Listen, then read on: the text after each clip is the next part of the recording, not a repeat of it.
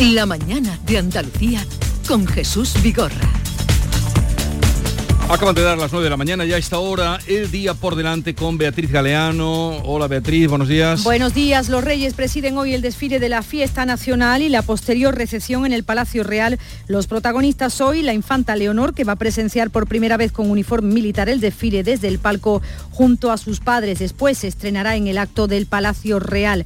También Pedro Sánchez, hoy protagonista. Los actos estarán marcados por las negociaciones para intentar la investidura del jefe de gobierno en funciones y el choque político con el Partido Popular. Todos los presidentes autonómicos, 11 del Partido Popular, 3 del PSOE, acudirán este jueves a los actos de la fiesta nacional. El Endacari Urcullo y el presidente catalán Per Aragonés no asistirán como es habitual. Otro acto con motivo de la fiesta nacional este jueves, la ministra de Defensa en funciones, Margarita Robles, mantendrá un encuentro por videoconferencia con los responsables de las misiones de las Fuerzas Armadas en el exterior.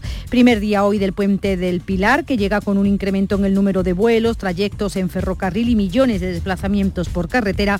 En Andalucía, la ocupación hotelera rondará el 80%. Los aeropuertos de nuestra comunidad van a recibir más de 1.300 vuelos con una oferta de 240.000 asientos. Eso es un 13% más que el año pasado. En Granada tiene el porcentaje de reservas más alto de toda Andalucía. El puente de la Hispanidad coincide con la procesión de la Magna que pondrá el sábado en la calle a 22 pasos. Los traslados hasta la catedral comenzaron ayer y están ya a punto de terminar. En el muelle de las Carabelas, en Huelva, se celebra hoy también el Día de la Hispanidad con jornada de puertas abiertas. Un total de 25.000 gibraltareños están llamados hoy a las urnas, eligen en la recta final de las negociaciones sobre el encaje del Peñón tras el Brexit si optan por el actual ministro principal, el progresista Fabián Picardo, que renueva, renovaría por un cuarto mandato si prefieren un cambio y que el conservador Keiza Zopardi coja el mando, aunque sin duda las miradas del mundo siguen puestas hoy en Israel, sexto día de guerra. Las bombas han matado esta noche a 51 personas en Gaza, han herido a 281 según el Ministerio de Salud palestino. Las cifras de muertos se elevan a 1.200 en Israel, 1.150 en la franja de Gaza. Gracias, eh, Beatriz. Vamos a continuar con Amalia Bulnes, con Silvia Moreno. Hablaremos ahora de la guerra, como no, eh, el contraste con eh, el tema con el que mm, saludábamos y empezábamos este encuentro, las fiestas, la alegría, los visitantes que están viniendo a Andalucía y como la vida misma pues es un contraste de blanco y negro y sonrisas y lágrimas y la tristeza y la alegría vamos a abordar un asunto mm, del que estáis muy pendientes vosotras dos, seguro, que es tema Doñana, tema Doñana, y ahí también está habiendo reuniones, se están dando reuniones. La última es la que se mantuvo ayer, eh, precisamente a la que fueron invitados ya los agricultores, y por eso, en el día después, quería hoy saludar a Julio Díaz, que es el portavoz de la plataforma en defensa de los regadíos del condado de Doñana y con el que vamos a hablar en unos momentos. ¿Estáis siguiendo lo de Doñana? Sí, lo estoy, lo estamos siguiendo con ¿Qué percepción mucho, tenéis? con mucho interés. Mm, hay una doble vertiente. La percepción así de entrada es positiva, porque ayer incluso eh, los colectivos ecologistas, WWF, que tiene implantación en la zona, que siempre han sido muy críticos con todo lo que, lo que se hace sobre Doñana, hasta, hasta los ecologistas hablaban en positivo de las reuniones que se están desarrollando. Entonces es muy positivo que después del choque de trenes, del enfrentamiento tan salvaje, es que es salvaje el calificativo, entre la, administración, entre la administración central y el gobierno central y la Junta de Andalucía, es muy positivo que haya una mesa y donde al más alto nivel se estén se esté hablando de Doñana, se estén poniendo soluciones sobre la mesa, eso es positivo.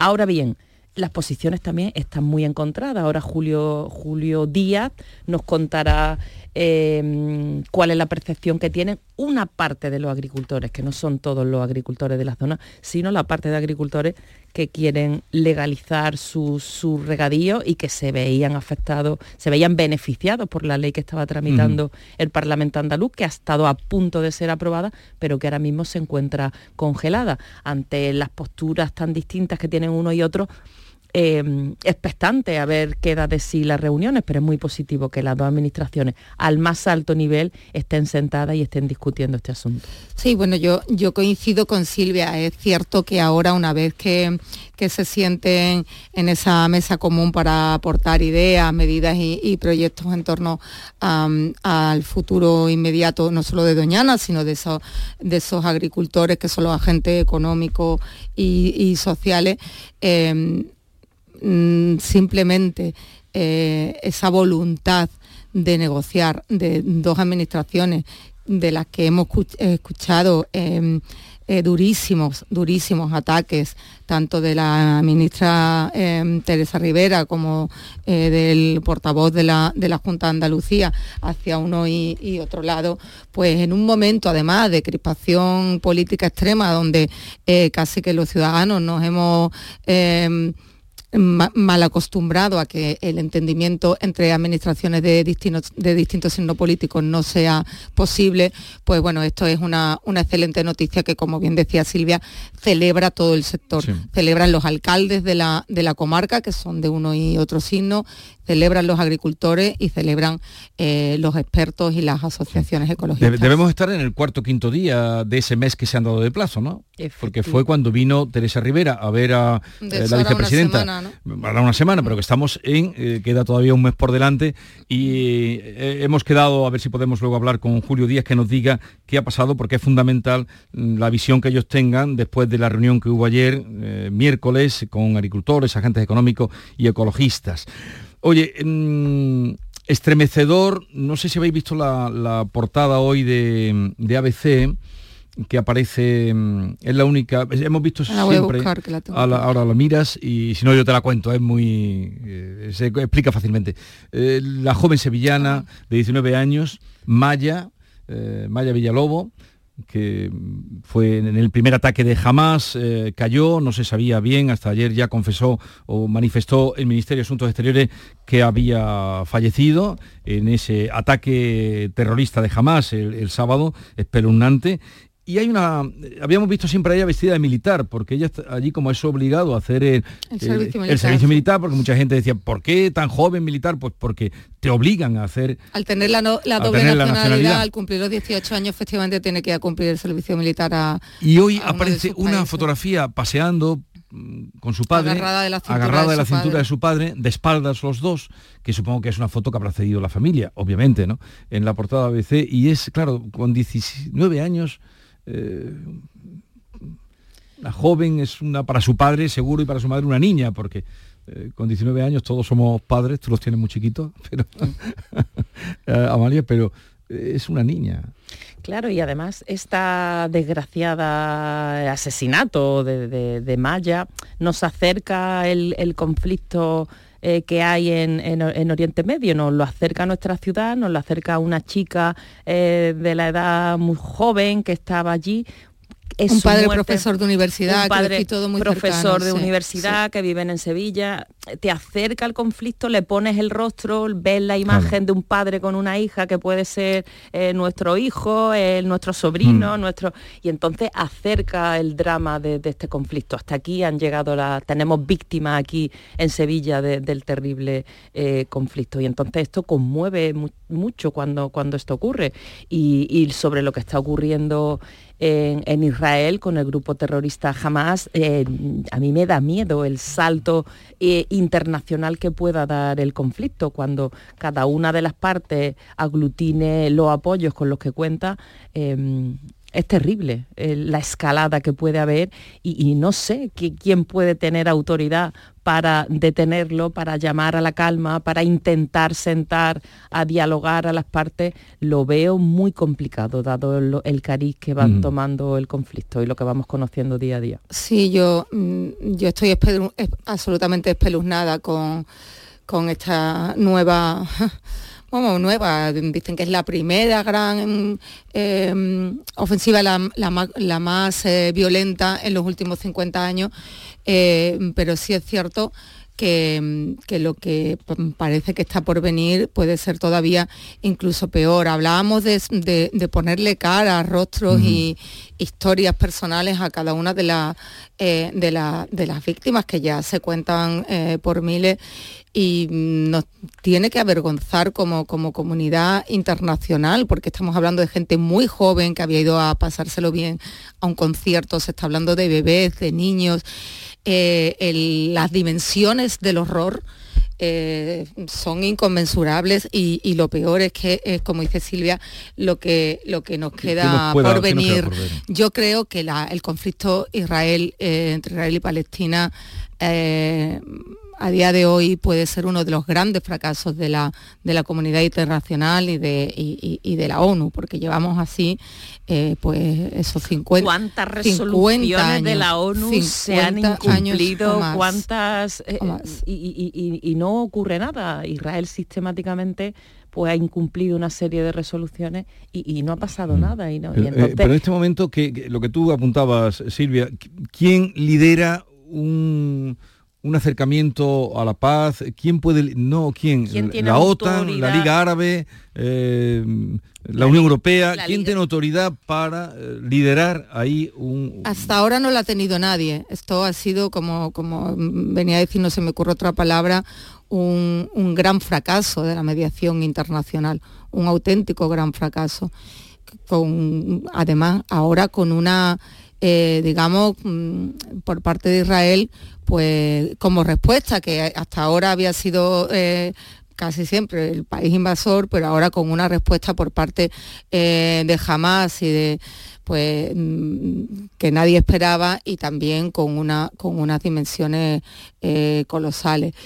Em, llamar a la cordura ahora mismo, primero llamar a la cordura a, jamás es algo como absolutamente delirante porque es, un grupo, terrorista. Exactamente. sembrar el horror, la discordia. Ahora, eh, pedirle a, Israel que, la respuesta a esa barbarie se ajuste al derecho internacional, pues mm, debería eh, pedirse. Ayer, ayer leía yo... Pedirlo sí lo están pidiendo. Ayer leía yo un esta mañana. de nuestro amigo Jesús, de nuestro amigo Barenboim, que lo hemos tenido ah, aquí en Andalucía. ¿Y, esos poquitos, e, efectivamente, esos, poquitos, eh, esas pocas mentes eh, lúcida en favor de la paz, que fueron eh, Daniel Barenboim y, Eduard Said, el músico israelí y el intelectual eh, palestino, que fíjate que se sentirá ahora como eh, enorme fracaso. todo lo que hemos construido, o todo lo que hemos ido construyendo. Ese proyecto tan maravilloso de, construir lazos entre Israel y Palestina a través de la cultura y de la música. Él venía ayer algo a, decir, a, decir algo así como que, em, lo digo por las últimas noticias de que han dejado Gaza sin suministro eléctrico y, bueno, totalmente eh, desabastecido y, y sin posibilidad de que haya un corredor humanitario hacia Egipto. Y él decía que un asedio, un asedio eh, israelí a Gaza eh, constituye una política de castigo colectivo, estoy leyendo, ¿eh? que es una violación de los derechos humanos. Es lo que venía a decir Barenboim. Quiero decir, mm. alguien aquí tiene que poner cordura. Pero es que nadie, que, la Liga Árabe ayer ya hizo una llamada que el cese de las armas, pero es que es que nadie, no hay ningún organismo, ningún país, ninguna organización, la ONU, que ahora mismo tenga autoridad para Mm, detener o al menos sentar en una mesa a alguien a negociar. Además, jamás eh, eh, con, unos terroristas, con, unos terroristas, no, no, se puede, negociar absolutamente nada. Y ahora mismo también Israel está en una posición que después del ataque que, ha, sufrido, él está en una posición de mm, casi de tener una especie de, carta blanca para hacer lo que quiera. Eh, Terrible. En fin, eh, García, García Margallo ayer que hablaba, estaba con nosotros por la mañana, decía que, eso, que vendrán días, se le espera tristemente que vendrán días peores y de mayor furia. Vendrán, tal como están las cosas. 9-14 minutos, estamos en la mañana de Andalucía, continuamos. La mañana de Andalucía con Jesús Vigorra. Se puede decir teléfono o celular, ordenador o computadora. Puedes decir autobús, camión o colectivo, maletero, baúl o cajuela. Puede ser un follón o un bochinche, frigorífico o heladera. Se puede decir de muchas formas, porque compartimos uno de los idiomas más ricos del mundo. Este 14 de octubre celebrémoslo con 15 millones a un décimo del sorteo del Día de la Hispanidad de Lotería Nacional. Loterías te recuerda que juegues con responsabilidad y solo si eres mayor de edad. Este otoño, únete a la revolución solar con Social Energy. Disfruta de tu instalación llave en mano con grandes descuentos y te regalamos 200 euros en tu batería virtual para que pagues 0 euros en tu factura eléctrica con Quiero Luz. Pide tu cita al 955 44 11 11 o socialenergy.es y aprovecha las subvenciones disponibles. La revolución solar es Social Energy. Canal Sur Radio. Hacer ejercicio, comer bien, cuidar nuestra salud mental. Suena fácil, pero ¿por dónde empezamos? En Clínica Luces son expertos en salud física y mental, psicología, fisioterapia, nutrición, psiquiatría. Lo tienen todo. Llamad al 680-648-718 o acercaos a Avenida de Montequinto 10, clínicaluces.com. Airesur Outdoor se sale. Este sábado 14 de octubre no te pierdas el concierto tributo a Manuel Carrasco y su estilo único de la mano de Samuel Toso, que estarán en la terraza Zumbao con el mejor ambiente. Además, si eres de los 100 primeros en llegar con tu app Club Airesur, te llevarás una consumición gratis. No te lo pierdas. Centro Comercial Airesur, todo lo que te gusta. Sigue la corriente del río. Navega en la inmensidad del océano. Adéntrate en la jungla. Descubre lo desconocido. Sumérgete en un mundo de medusas. Rodéate de peces tropicales y echa raíces en el manglar. Ya estás conectado. Déjate abrazar por el mar. acuariosevilla.es Canal Sur Radio, la radio de Andalucía. Ricos, ahí están. Ricos en desayunos largos, en comidas que se juntan con la cena. Ricos en abrazos y en buenos momentos. Ricos riquísimos en paz mental, en tranquilidad, en silencio. Ricos en vida. Cada viernes puedes ganar hasta 6 millones de euros con el cuponazo de la 11. Cuponazo de la 11. Ser rico en vivir. A todos los que jugáis a la 11, bien jugado. Juega responsablemente y solo si eres mayor de edad. Los fines de semana nos despertamos en los mejores rincones de Andalucía para que conozcas su historia, su cultura, sus curiosidades, sus leyendas. Te invitamos a conocer una Andalucía llena de talento, hermosa, fascinante y única. Andalucía nuestra, los sábados y domingos desde las 7 de la mañana en Canal Sur Radio con Inmaculada González. Contigo somos más Canal Sur Radio. Contigo somos más Andalucía.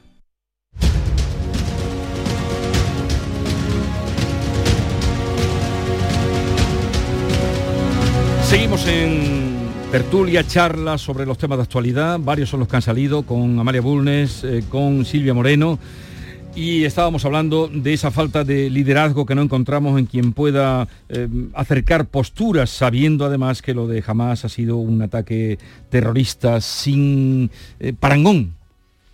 Israel dijo, ha sido nuestro 11S. Ese, y a partir de ahí, pues... Oye, ¿qué os parece esta noticia que le ha sacado un fiscal? Si no, no nos enteramos. Bueno, bueno, bueno, ya bueno, sé, bueno, ya sé bueno, por dónde bueno, va. bueno, bueno, bueno, bueno, bueno. Voy a, déjame que ponga en contexto para los oyentes, ya sé ya, Amalia se echa las manos a la cabeza, pero eh, la Fiscalía de Córdoba, un fiscal, eh, Romero, eh, de, de apellido, ha descubierto que está investigando un caso de vientre de alquiler forzado sobre una mujer. Una mujer que no tiene recursos, que la captaron en el extranjero, que la trajeron, que le dijeron que le daban 20.000 euros por ser vientre de alquiler. Ya saben ustedes que la- todos los programas de fertilización, esto está muy avanzado y se hace vientre de alquiler y hay quien está de acuerdo y hay quien está en contra, pero el caso es que una vez que tuvieron a esta mujer en Córdoba, quisieron forzar las relaciones a las bravas, como un derecho de pernada, eh, digo, o sea, que se acueste el marido con la mujer y a ver si la deja embarazada. No sé si habéis visto el cuento de la criada.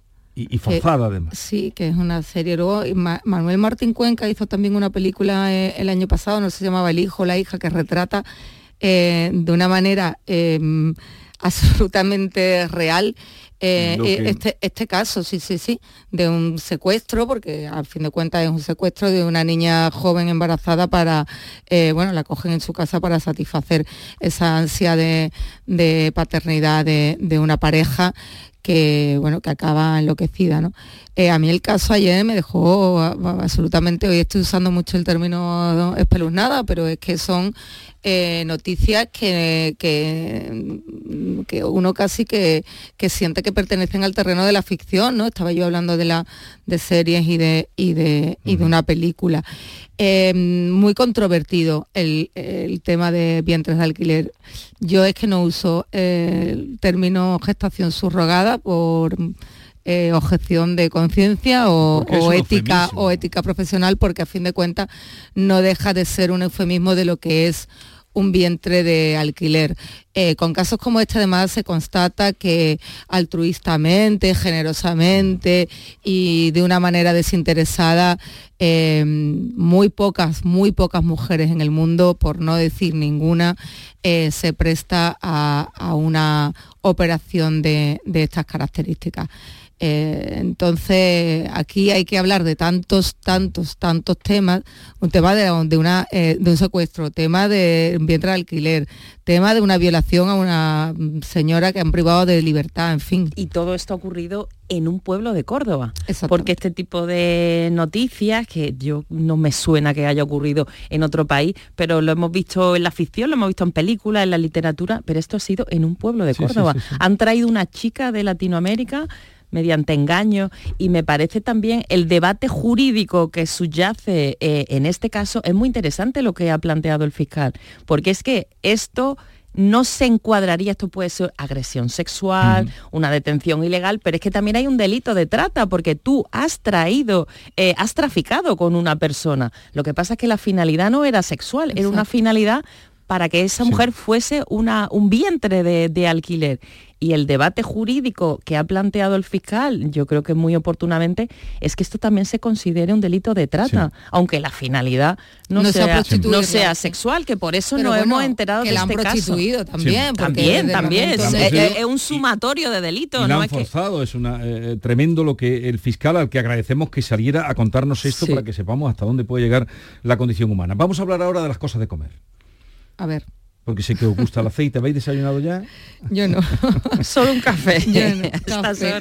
Eh, hace unos días, eh, el viernes pasado, hace muy poco, se dieron las previsiones que fijan eh, lo que llaman el aforo de la cosecha de aceituna y el aceite que se va a obtener.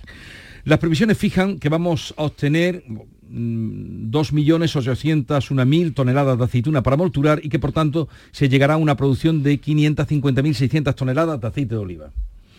Esto supone una ligera subida de un 7,4% sobre la pasada campaña que no fue buena. Y para saber algo más de esto y lo que significa y cómo se interpreta todo esto, eh, vuelvo a llamar a Juan Vilar. Juan Vilar, os lo presento, es un analista oleícola internacional, consultor estratégico, profesor de la Universidad de Jaén, y cuando queráis saber algo de tema de aceite y, de todo lo que lo circunda, es el hombre al que tenéis que recurrir. Por eso yo acudo Juan Vilar, buenos días. Muy buenos días, Jesús. Muchísimas gracias por tu palabra. Y, gracias por atendernos en día de fiesta. A vosotros, a vosotros siempre. Eh, estos datos que daba la, mm, la consejería contrastan eh, bueno, contrastan no, confirman lo que usted ya avanzó, algo de lo que usted ya avanzó, poco más o menos, que eh, serían 550.000, algo más, 550.600 toneladas de aceite, eh, lo que habría este año. Sí, básicamente coinciden los datos, son unos datos muy razonables y coinciden no solamente con lo que, con lo que dijimos semanas atrás, sino también lo que, con lo que ha dicho el Ministerio, y con lo que la mayor parte de instituciones y organizaciones que están vinculadas a la olivicultura en España eh, están diciendo. Cooperativas también dice algo parecido, por lo tanto estamos en un entorno, también hemos de, hablar de aforo, es una previsión, o sea, una simple lluvia adicional o una falta de lluvia eh, podría hacer que evolucionara positivo o negativamente en los próximos, en los próximos meses. ¿no? Y con este aforo, que como usted bien ha explicado, es un aforo que podría variar, eh, ¿se atiende toda la demanda que hay ahora mismo en el mundo de aceite de oliva? No, no, no se atendería. O sea, hemos de tener en cuenta que la demanda potencial a nivel mundial, aunque, aunque va cayendo un poco por razón de precio, eh, sería del orden de aproximadamente unos 3 millones de toneladas, para hacer cuentas sencillas, ¿no? Si tenemos que eh, Andalucía, que produce aproximadamente el 80% del aceite de España y España con 750.000 toneladas produce aproximadamente el, entre el 40 y el 60 del aceite del mundo, este año solamente el 26, nos vamos a una producción mundial de 2,4 millones de toneladas con una con un perdón con un, eh, un, enlace de campaña, o sea, un, eh, un enlace del año anterior, un sobrante del año anterior, que es muy bajito también, con lo cual hay aproximadamente unas 400.000 toneladas de demanda potencial que no quedarían satisfechas a nivel mundial. Y lo que mucha gente que nos está escuchando se pregunta, ¿el precio va a seguir subiendo? Según las reglas de, según las reglas de la economía, cuando la demanda potencial no coincide con la oferta, que es lo que ocurre actualmente, solamente se equilibra vía una herramienta y esa herramienta es vía precio. Por lo tanto, evidentemente habrá, eh, cuanto menos se mantendrán los precios, habrá el principio de campaña cuando empieza a trabajar Portugal, cuando empieza Italia y demás, cederán un poquito, pero a partir de finales de diciembre muy previsiblemente eh, volverían a subir porque realmente la campaña no es suficiente para poder abastecer la demanda. Y ya acercándonos a marzo, abril, veríamos la climatología que nos manifiesta para ver cómo sería la campaña siguiente. La subida de precios que es apreciable y, todos la entendemos y hemos visto mm, considerablemente cómo han subido, ¿a quién está beneficiando esa subida de los precios? No está beneficiando a nadie porque realmente esto es muy sencillo. Imagínese Jesús que le suben su sueldo un mes solamente y el resto de los, del año, los 11 meses, no cobra. ¿no? Esto le está ocurriendo al agricultor. El agricultor está percibiendo un, en algunos casos un tercio de su cosecha que, ocasiona todos los gastos mejor remunerados, pero realmente no tiene para cubrir eh, todas las necesidades económicas que le va generando la actividad. El envasador tampoco, tener en cuenta que el envasador va trasladando el precio poco a poco, hay veces que está comprando más caro que en origen para, para que no suba el aceite en destino. Y bueno, solamente habría un, un elemento que sí podría estar ganando mucho dinero, que son aquellos agricultores modernos o aquellos agricultores no siendo modernos que tengan una buena cosecha. Imagínense, quien tenga una cosecha del 100% pagada eh, en origen el aceite de oliva a 9 euros, pues está ganando eh, lo que nunca más ganará en la historia porque esto es una situación anómala que no se volverá a repetir hasta veamos cuándo, ¿no? O sea, eh, quien eh, los agricultores con agua estarán ganando mucho dinero. Los tradicionales del sistema tradicional no. Los agricultores que están plantando olivos en seto, que a todos un poco nos horrorizan y que tienen agua para regarlo, van a ganar lo que nunca dice usted, van a ganar en la Básicamente, pero, pero bueno, tampoco tenemos que sentirnos, eh, hemos de tener en cuenta que todos los tipos de olivicultura tienen que convivir pero sí, sí. No, no, era simplemente por, un análisis de realidad. Eh, sí, sí, en cuanto, dicho claramente. En cuanto al consumo de aceite en general, ¿ha subido o ha bajado? Por los precios, porque hay menos, eh, ¿ha subido el consumo? El consumo está eh, sorprendiéndonos a todos, ¿no? Y es que está haciendo lo siguiente, el, consumidor español está siendo fiel al, al aceite de oliva y lo sabemos porque no está creciendo el consumo de otra grasa que la grasa sustitutiva del aceite de oliva es el girasol. Bueno, por su precio no está creciendo, eso quiere decir que su demanda tampoco se está incrementando y eh, su consumo tampoco está creciendo. Por lo tanto, esto es importante. Pero ¿qué está haciendo el consumidor de aceite de oliva? Está adquiriendo el aceite de oliva más a menudo, en envases más pequeñitos para gastar menos y consumiendo menos. O sea, está siendo menos generoso a la hora, por ejemplo, de preparar una tostada, de preparar una ensalada, está siendo menos generoso. ¿Esto qué ha ocasionado? Pues que el consumo interno de aceite de oliva en España haya caído aproximadamente un 60% desde el principio de año. ¿Un 60%? Sí, sí, un 60% de caída. Y, habla usted además eh, de que va a ser el primer año en la historia que es muy posible que Estados Unidos consuma más aceite de oliva que España.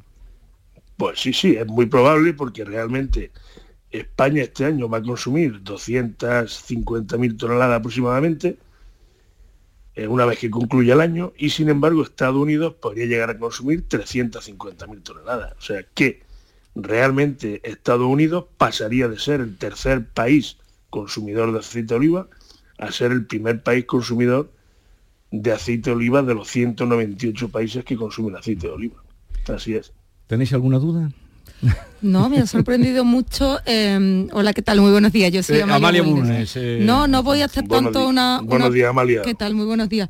No voy a hacer tanto una, una pregunta como una reflexión, ¿no? Porque decía usted que ha caído un 60% el consumo El del consumo. aceite. De pe- oliva. de oliva, exacto, pero no lo ha sustituido el consumidor eh, por otro tipo de, de- de aceite de otra, de otra naturaleza, pues como puede ser el de girasol o, o- el de otro. Eh, ¿Hasta qué punto está el aceite de oliva? em, introducido, imbricado en, nuestra cultura, que, somos, eh, mm, digamos, capaces de, de hacer una política de austeridad, pero no cambiar, no, no sustituirlo por otro, por otro aceite, ¿no? Totalmente de acuerdo. Tenga usted en cuenta, eh, Amalia, que realmente el aceite de oliva, en un 80% del total de su demanda, se eh, consume allá donde se produce. O sea, un es un producto eh, de cercanía, un producto que se produce por, por familiaridad. Y efectivamente eso es lo que está sucediendo con nuestro aceite de oliva, que nos estamos resistiendo a pasar a otra grasa, pues como tú bien lo has definido perfectamente, con una política de austeridad, exactamente. A ver, Silvia Moreno, ¿quieres también comentar algo Sí. con nuestro invitado Juan Vilar? Sí, sí, eh, señor Vilar, buenos días. Eh, Muy a- buenos días. A mí me ha llamado la atención lo que usted ha comentado sobre lo que representa España en el mundo, eh, la producción de, de aceite de España. Ha mencionado antes, si yo no he tomado mal el dato, que representaba entre el 40 y el 60% y ahora solamente un 26%. Eh, ¿Esto se debe, es algo coyuntural por el tema de la sequía y por lo que, lo que está ocurriendo ahora? ¿O esto es una tendencia que se está viendo en los últimos años? Eh, me explico, ¿España cada Sí, sí, vez sí. produce menos aceite de oliva o es algo puntual? Es algo puntual, es algo, eh, una- es algo con- eh, muy, muy, muy puntual. Ha de tener usted en cuenta que este año se va a producir en España la tercera parte de su potencialidad. O sea, ¿qué quiero decir con esto? España ya tiene capacidad para producir más del 60% del total de- del aceite de oliva del mundo. ¿Qué ocurre? Que tenemos todavía aproximadamente un 70% de olivar de secano. Con lo cual, bueno, pues esta potencialidad en situaciones climatológicas adversas como las actuales nos lleva a situaciones inéditas como esta, en la cual pues no hay aceite en el mundo, pero por una sencilla razón, porque España no tiene aceite puntualmente. Ya veis, eh, cuando queráis consultar algo, eh, aquí nos ha dejado unos datos para la reflexión y un análisis de situación en la que estamos. Juan Vilar, analista oleícola internacional, profesor de la Universidad de Jaén, gracias por estar con nosotros, un saludo y buenos días. Muchas gracias a vosotros y buen día del Pilar, que vaya muy bien. Igualmente, adiós, adiós. Eh, las cosas de comer, eh, que son tan importantes. Os voy a liberar ya. Analista oleico, no lo había oído nunca, eh, analista tengo que decirlo. Sí, pero... No, ha sido una maravilla oírlo, sí, sí, Sí, el señor Lo conocí con motivo de una de las ferias que hacen de Jaén Oliva, fuimos allí y me encontré con este señor, digo, lo fiché, digo ya, eh, Tú siempre has sido muy colaborador, ojeador, Jesús. colaborador Muy buen gratis, ojeador. gratis amore, pero cada vez que hay algo lo busco. Por cierto, hemos hablado, empezábamos hablando antes de España y así voy a despedir, pero muy brevemente. Eh, ¿Qué es para ti eh, o qué te hace a ti sentir española? Silvia. Pues yo creo que lo, lo más, eh, lo más cercano a ti, tu pueblo, estábamos hablando del aceite de oliva, tus recuerdos de la niñez, el aceite de oliva, las fiestas que se hacían en el colegio y mi pueblo, Churriana, de, la de Vega, la Vega. en Granada. Aprovecha, aprovecha, Churriana de la Aprovecho. Vega. Me hace sentirme granadina, andaluza y española. ¿Y a ti qué te hace sentir española? Mira qué ¿Eres atraco, qué atraco nos haces para despedirnos, Amalia. Jesús. Pero yo es que no sé ser Es que es lo que le voy a preguntar a los oyentes después. No, porque yo creo que es que yo no sé ser otra cosa. Yo soy, para empezar, muy, muy, muy andaluza y muy andalucista y, y muy reivindicadora de cómo Andalucía también es uno de los grandes eh, activos que exporta España al mundo. Eh, reivindicaba yo eh, el, No, no me hagas una un momento, tesis, ¿eh? el No me hagas guiño latinoamericano, no, no, no, porque creo que ellos hablan nuestro acento. Pues mira, para mí España creo que sentirme española es un estilo de vida, es un acento que compartimos con un montón de millones de hablantes en el mundo y hay que recuperar el orgullo de, de ser español. un acento, un estilo de vida, dice Amalia y otras cosas más. Mi pueblo, churriana, me hace sentir española. A todos ustedes vayan pensándolo y me lo pueden dejar en, en el 679 40 200. Ahí me dicen qué les hace sentir eh, españoles, ya que estamos en la fiesta nacional, aunque recordaréis aquella canción de Brassens que decía, el día de la fiesta nacional, en la cama me quedo igual. en fin, me alegro mucho de haberos visto este ratito de charla, que tengáis un, bonito día, Amalia, Bulnes y Silvia Moreno. Eh, 9.34 minutos, enseguida estamos ya y le damos la vuelta al programa y entramos ya en la parte de otros contenidos.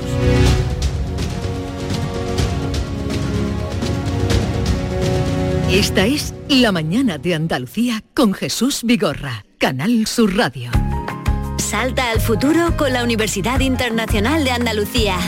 Aún estás a tiempo de solicitar tu plaza en nuestros másteres y diplomas. Con títulos en medicina, derecho, enseñanza y mucho más.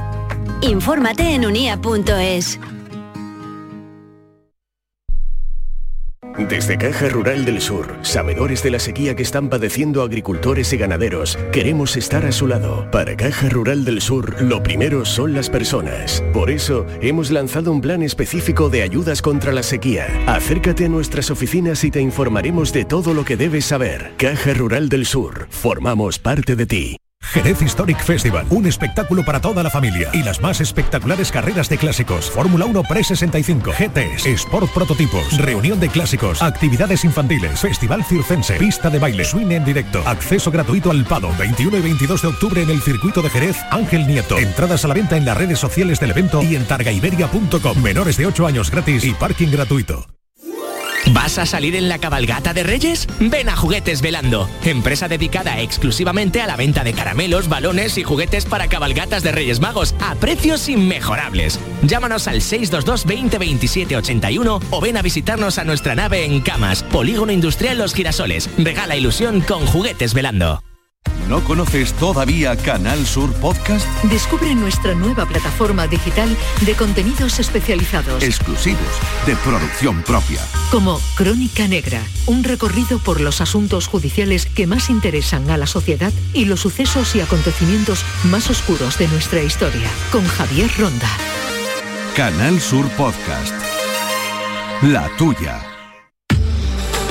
Las mejores historias son las que se reinventan constantemente, como el Renault Clio E-Tech Full Hybrid con motor híbrido de 145 caballos o 105 kilovatios. Hasta un 80% de conducción eléctrica en ciudad y 900 kilómetros de autonomía. Nuevo Renault Clio E-Tech Full Hybrid. Mismo amor, nueva energía. Datos de WLTP. Condiciones en Renault.es.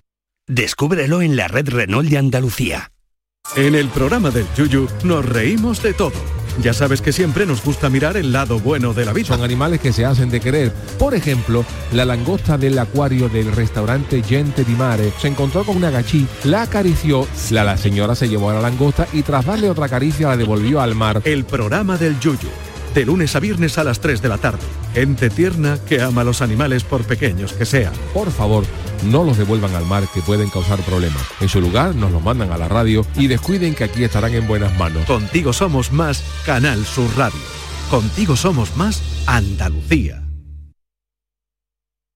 La mañana de Andalucía con Jesús Vigorra.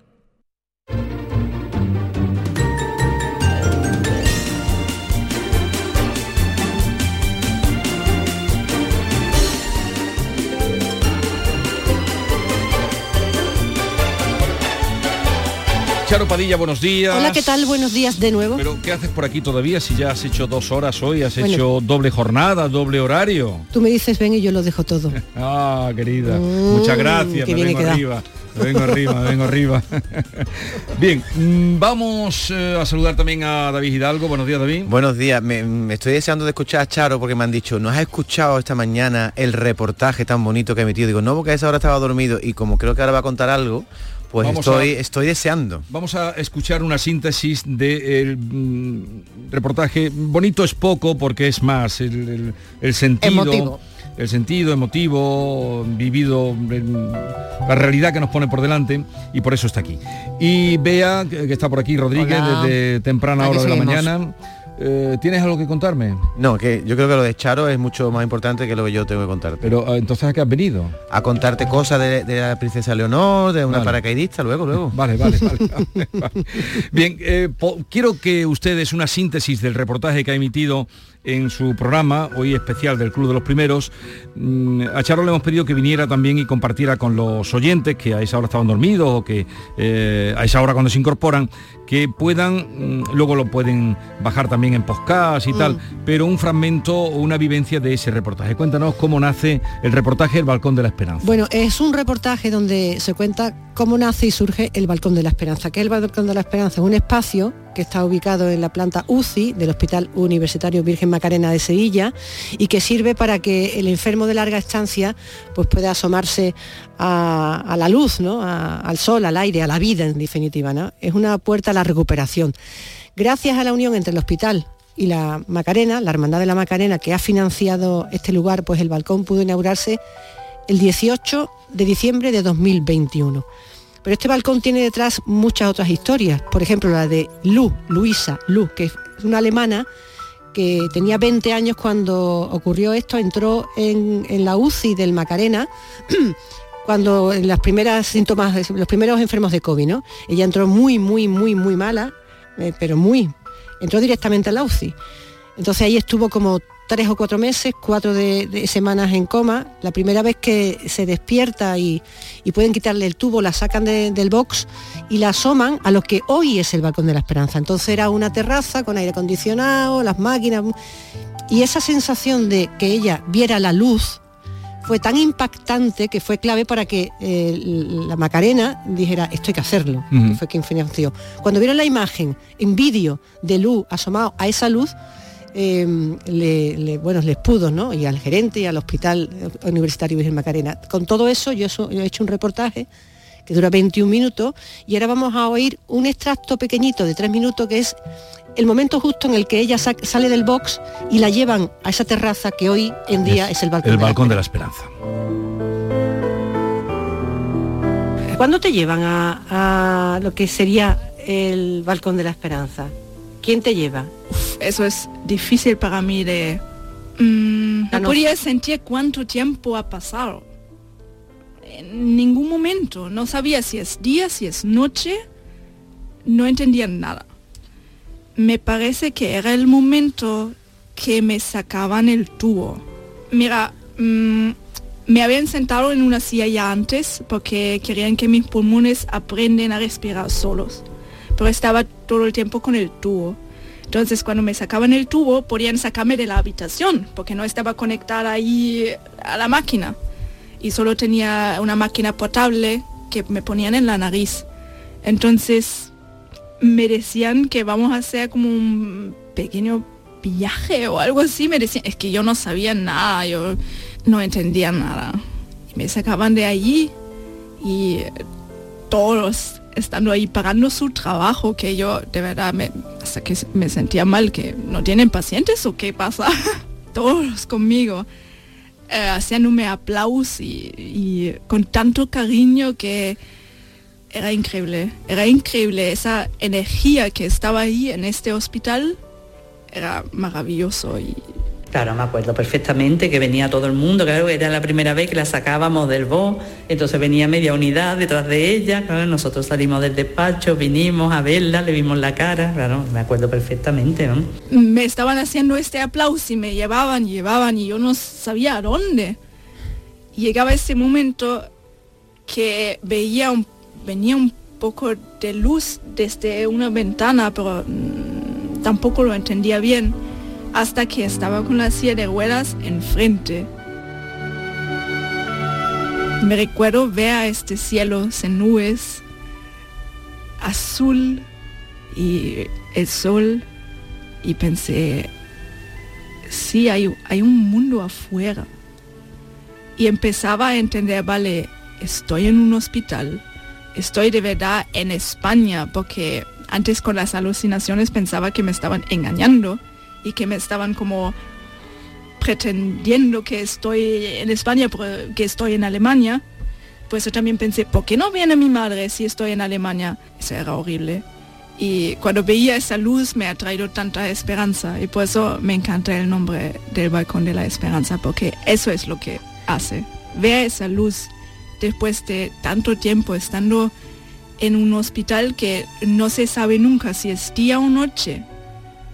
Ves a la realidad y ves si hay, hay un mundo ahí que me espera y me tengo que poner bien porque quiero entrar en este sol y sentir el calor que me da.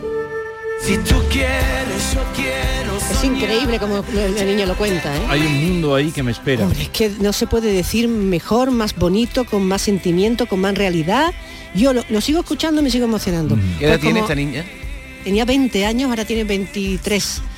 Eh, mm, pues como esto cuenta toda Mucha la gente historia. la- y, otras experiencias de... Sí, ¿no? Y todo, toda la trayectoria y, y cuando sale y, cuando habla con la madre por primera vez y lo que significa para ello y cómo se tatúa Y- la palabra gracias en la muñeca Ya, ya, para ya, agradecer a, a la gente que le cuidó y todo lo cuenta y, y así. ese balcón sigue siendo Ese balcón un ahora es un espacio sitio para que la donde gente... yo fui con Fernando. ¿Acordáis Ah, de Fernando? Fernando, perfectamente. Pues yo fui con Fernando y ahí es donde yo conocí a Lu. Estando yo en el balcón con Fernando, un día, Sí. de las veces que yo fui a verlo, apareció Lu, que no conocía el balcón tal como está ahora. Sí, sí, y ahí sí. conocí yo a Lu y dije, esta historia hay que contarla. Y, Y en ese balcón hay, frases escritas o alguna cosa, eslogan o algo, porque esa frase de aún hay, hay un mundo que me espera, yo la pondría, ¿eh? Porque Sí, bueno, es eh, preciosa.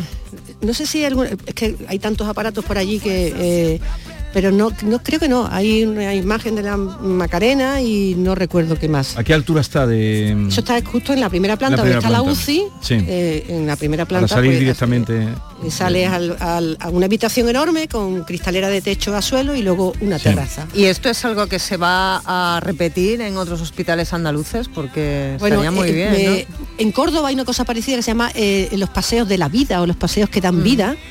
Y, y el gerente eh, que entonces había que dijo ok sí al proyecto le dijo a la, a la- esto viene de una de, de Lola no me acuerdo el apellido Lola que es la, una de las responsables de UCI de- del Hospital Virgen Macarena de Sevilla que tenía ese proyecto hacía mucho tiempo y, y entonces este gerente dijo, oye, Lola, he visto esto. Fíjate qué coincidencia que la Macarena quiere colaborar con el hospital, nos ha dicho si tenemos algo donde Sí. poder colaborar. Lola sacó su proyecto, eh, eh, eh, Lu estu- estaba allí, se grabó ese momento y todo Qué surgió bueno. para que se hiciera. Que no fue fácil Pues hacer eh, balcón, si quieren oír el reportaje que recomendamos completo, entran en Canal Sur. Sí, ahora se, se- más- se colgará en, en podcast, en, en la parte de grandes reportajes. Sí, el grande reportaje. Hombre, sí, no sí. podía ser de otra manera. No le he puesto, yo, Padilla. no le he puesto yo el nombre, se llama No, así. pero bien merecido. Y luego lo pondré en mi página del Club de los Primeros y se pondrá ahí, la- el Hospital Virgen Macarena lo, podrán también. escucharlo. Oye, hasta Merece mañana. la pena. Hasta, mañana. Mañana. Que descanses.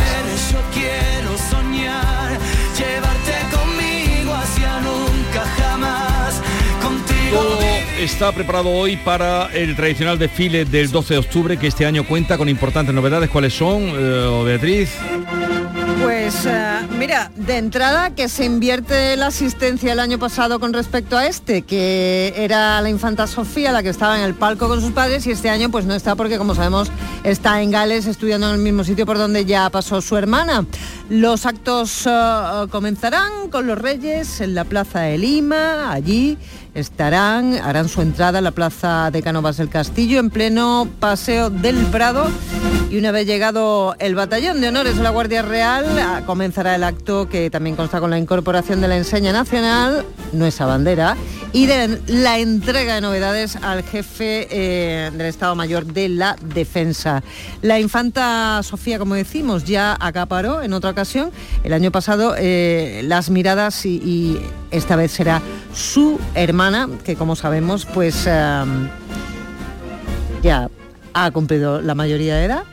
Y Ya ha tiene sus bandera. 18 años, ya ha jurado bandera y ya la vida le va a cambiar mucho y la vamos a ver mucho. Qué princesa más guapa En del la tele- guapa Oh, es, ¿eh? qué Guapa guapa es. es, que, que bien le sienta el traje militar. De cuidado. Pero la princesa de Asturias se va a estrenar en el Besamanos. Sí, se va a estrenar. Bueno, eh, además eh, va a haber un cambio. Aseguran desde la Casa Real que se va, barajó la posibilidad de que la heredera desfilase junto al resto de compañeros, tal como hiciera su padre, ¿recuerdan, no? En el Ujú. año 86, pero se ha descartado la idea. No se sabe bien si por problemas de seguridad o por falta de tiempo para ensayar el desfile. Así que la princesa Leonor va a asistir al desfile desde la tribuna principal y lo hará, eso sí, vestida de militar por su condición de dama cadete de la Academia General Militar de Zaragoza. Pero no lo hará con la indumentaria con la que la vimos en su jura de bandera. Sí va a llevar una boina. ¿Sabéis por qué? Una boina roja en la cabeza, porque eso es lo que indica... Porque todavía estudia, ¿no? Eh, sí, porque es estudiante. Es la gorra de plato kaki, porque es, la, es estudiante todavía. Va a saludar a más de 2.000 invitados en una recepción. Así que ya... la que, se, da después ¿eh? en el Palacio Real.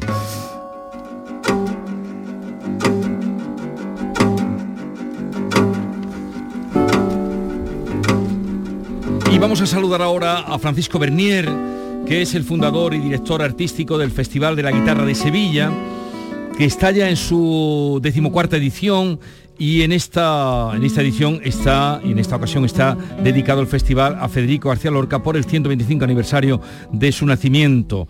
Eh, Francisco Bernier, buenos días. Hola, buenos días, encantado de estar con vosotros. El festival comenzó el día 3, ¿cómo va transcurriendo hasta ahora?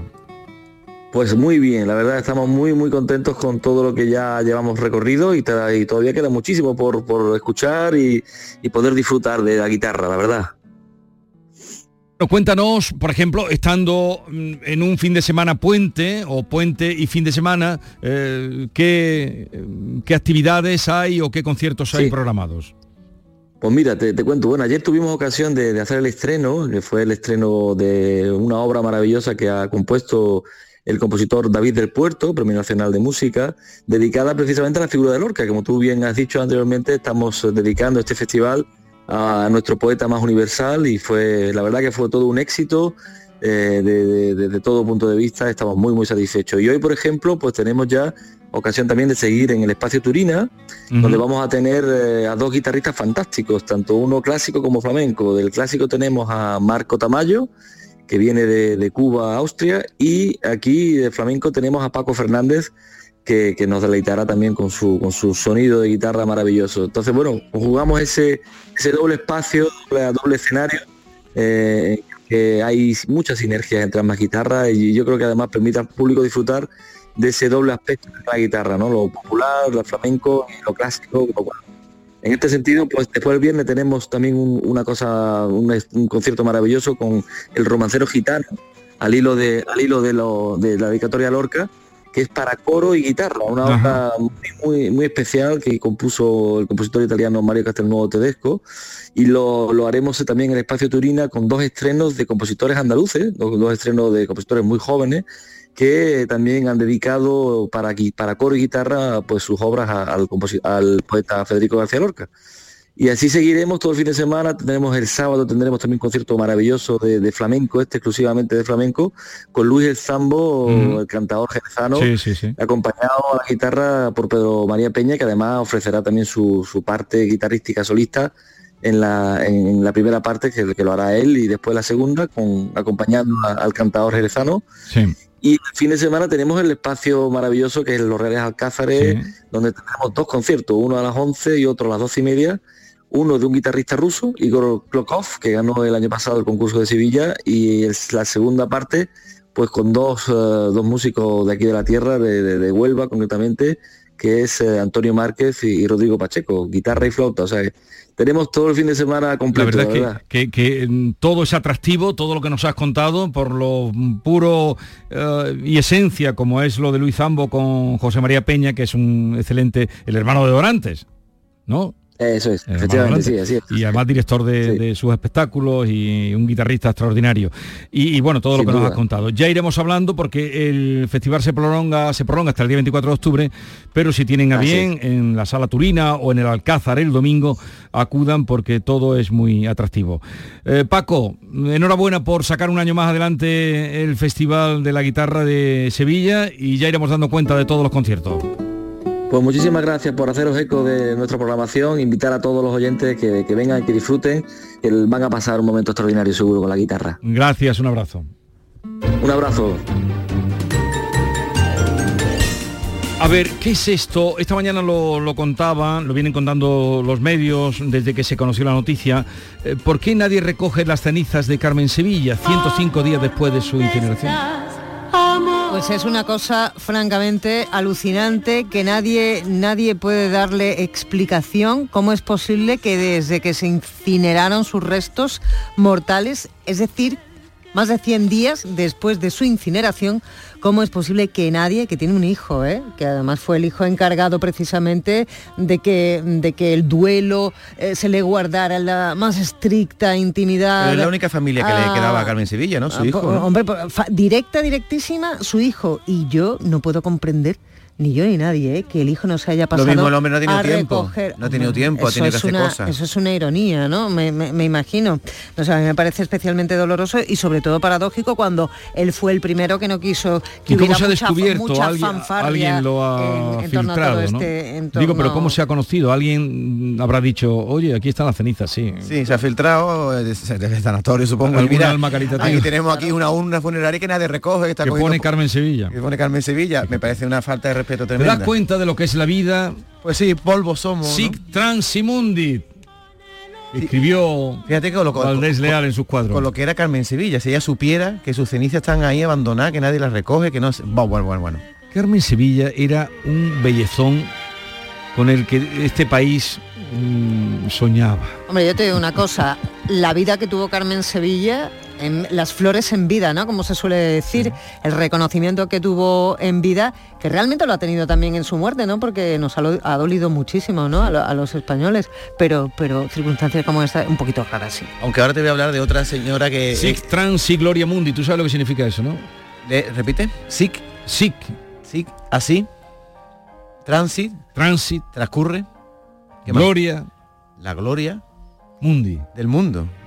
¿No? Así, Fantástico. Está en latín. está- vamos, no, fantástico no, eso lo sabe un niño de primero, ¿no? Es que sea latín. Eso, no, eso de la gente que nos está escuchando, mm, en fin, Desde una buena que- parte desde no quitaron sabe. el latín y el griego No. como enseñanza Qui- obligatoria. Quizá, quizá, quizá por el cuadro famoso de Valdés Leal, ¿no? Eh, Por ejemplo. Así acaban las glorias del mundo. El otro día en la parodia que hacemos con el Yuyu, estaba el Yuyu con Nerón, con el Yuno el Chano, en, haciendo un bingo. Entonces decían, la niña bonita, y el bingo era en latín, pulcra puella.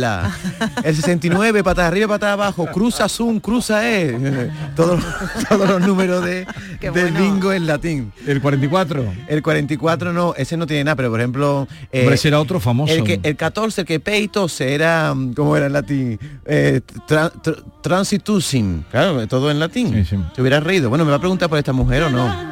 Eh, ¿Por quién te tengo que preguntar? Dime. Estaba- tú estabas hablando de- de- de- del tránsito por la vida, fíjate lo que ha hecho esta mujer y lo que le ha pasado al final. Sí, una, la paracaidista de 104 años. Bueno, esta, esta noticia es, a ver, divertida pero triste. Hay una señora... No, pero es que me vas a preguntar por esta mujer.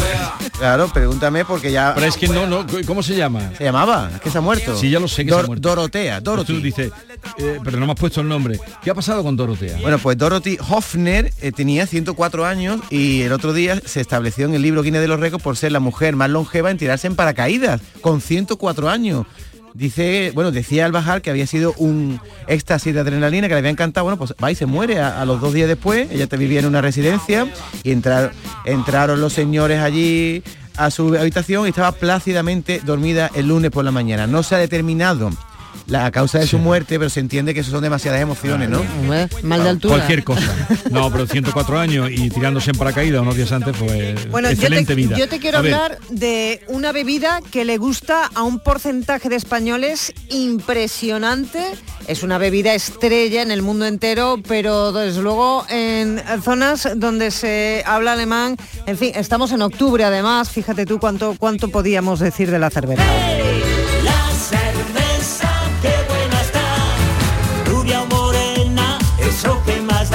Rapidito te lo cuento. El partidito de la cerveza, el partidito digo, anda que yo también.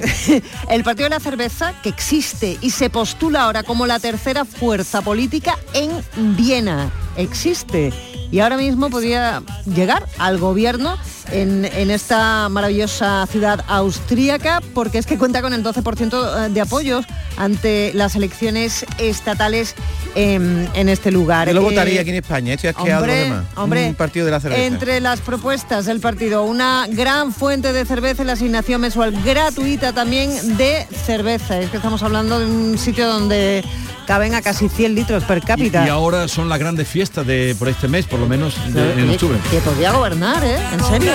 Y tanto, y tanto. Con amigos la disfrutarás. La cerveza, qué buena está. Esta es La Mañana de Andalucía con Jesús Vigorra. Canal Sur Radio. Canal Sur Radio.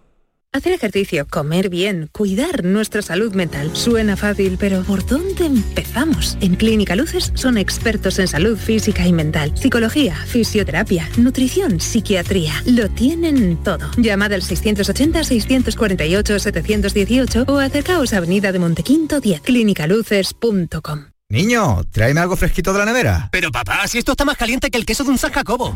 ¿Nevera rota? Aprovechalo. Las ofertas de verano de Tiendas El Golpecito y consigue por fin la nevera que mereces. Tiendas El Golpecito. Electrodomésticos nuevos, con y sin golpes o arañazos, más baratos y con tres años de garantía. En Alcalá de Guadaira y Utrera. 954-100-193. www.tiendaselgolpecito.es Cinco océanos. Lo mejor en congelados en Sevilla. Hasta el 17 de octubre, almeja blanca a 1,99 el kilo y preparado de chuleta de cerdo de centro o aguja a 2,90 el kilo. Variedad y calidad al mejor precio. Almeja blanca a 1,99 el kilo y chuleta de cerdo de centro o de aguja a 2,90 el kilo. Cinco océanos. Escuchas Canal Sur Radio. La radio de Andalucía.